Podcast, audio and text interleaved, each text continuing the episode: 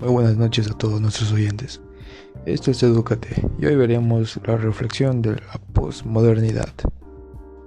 Primero, vamos a entender que la posmodernidad es prácticamente después de la modernidad, pero la modernidad vino a ser una categoría que va a ser o hizo referencia a los procesos sociales e históricos que tienen sus orígenes en Europa. Prácticamente la modernidad fue eh, el hito del modelo o innovación de la ilustración. Pero aquí hablamos de posmodernidad. Ya prácticamente son los hechos ocurridos a raíz de las segundas guerras mundiales, guerras frías, este pero para entender un poco mejor, resumiéndolo, durante la modernidad nosotros vamos a ver que el hombre se constituye como es sujeto prácticamente. Tiene su valor, tiene su esencia, pero vamos a entender que la posmodernidad se, va a caracterizar por la muerte del sujeto. ¿Qué es esto?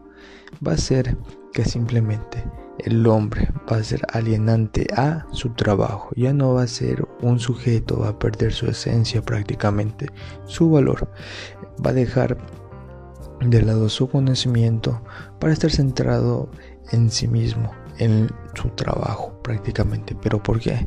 Esto es gracias a la industria cultural que él lo elaboraba Teodoro Adorno, porque va a hablar de un fenómeno más o menos en el siglo XX donde el reemplazo de la cultura popular, todo lo que vamos todo lo que vamos o imaginábamos como cultura en sí prácticamente después del siglo XX a nuestro siglo XXI va a ser producida como una manera industrial.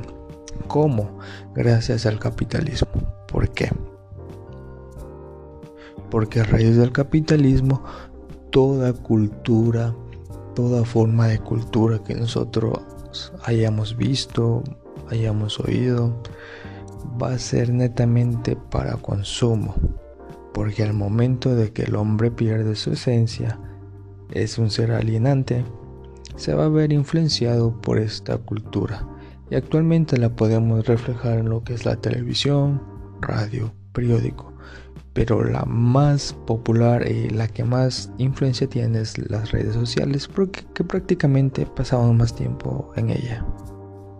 para resumir o terminar, vamos a decir o puedo decir con el ejemplo de la telaraña que hace unas series atrás que es prácticamente eso. Estamos en un mundo influenciado por la tecnología y redes sociales donde que la industria cultural nos entra por todo lado por los ojos vemos este publicidades revistas anuncios fotografías en internet donde nos influencia a la industria cultural prácticamente. Muchas gracias y espero que la pasen bien.